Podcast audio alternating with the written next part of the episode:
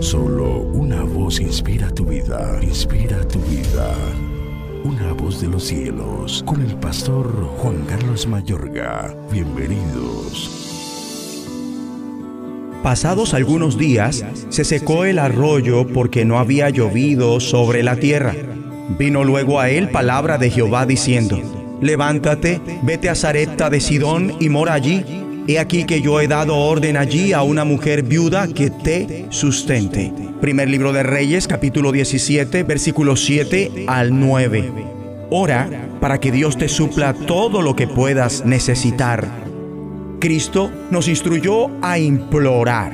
El pan nuestro de cada día, dánoslo hoy. Amable oyente, busca a Dios también para que supla tus necesidades diarias. No te concederá obligatoriamente todo lo que deseas, pero ora para que te supla todo lo que puedas necesitar. En un pueblo que seguía pecando y fragmentándose, Dios levantó un profeta que profetizó con autoridad y poder. El Nuevo Testamento nos muestra que Elías fue un hombre con debilidades como las nuestras.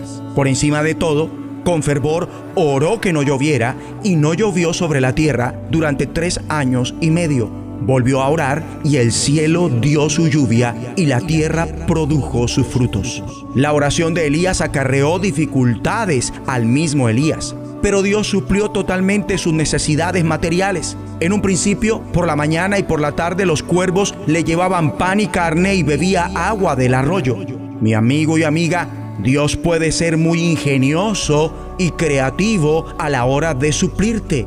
Tu parte consiste en obedecerlo y confiar en que suplirá todas tus necesidades. Cuando se secó el arroyo, el Señor le manda, Ve ahora a Zarepta de Sidón y permanece allí. A una viuda de ese lugar le he ordenado darte de comer. En el momento que una puerta se cierra, es decir, el arroyo se secó, por lo regular es porque Dios está a nada de abrir en tu vida otra puerta. Estaba mudando de sitio a Elías para que éste fuera la respuesta a la oración de alguien más necesitado de provisión. En el momento que Elías le pidió comida a la viuda, ella fue puesta a prueba y ella le responde que con su hijo se disponían a disfrutar su último alimento para luego morir. Enseguida, Elías le hace una promesa profética que si es dadivosa para con él, con lo que tiene, Dios suplirá todas sus necesidades. Le profetiza, no se agotará la harina de la tinaja, ni se acabará el aceite del jarro, hasta el día en que el Señor haga llover sobre la tierra. La viuda actuó conforme a lo que Elías mandó y aconteció tal cual como él profetizó. Esta mujer manifestó una gran fe. Estaba dispuesta para dar de lo que poseía, a riesgo total, y Dios proveyó por completo sus necesidades. Tuvieron para cubrir lo necesario, pero no de más. Continuaron siendo completamente dependientes de Dios para suplir sus necesidades diarias. Mi amable oyente, si haces lo que Dios manda y comparte generosamente, comprenderás que no puedes ser más generoso que Dios. Dios efectuará cosas asombrosas por ti y a través de ti.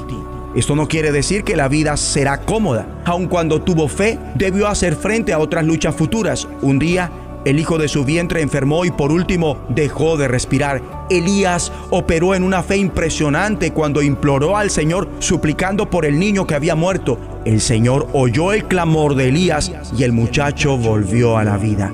Qué impresionante debió ser para Elías poder tomarlo y llevarlo de su cuarto a la casa para entregárselo a su madre diciendo, tu hijo vive, aquí lo tienes. Oremos. Padre bueno, te agradezco por tu asombroso amor, poder y provisión de alimento justo y necesario para todo el mundo.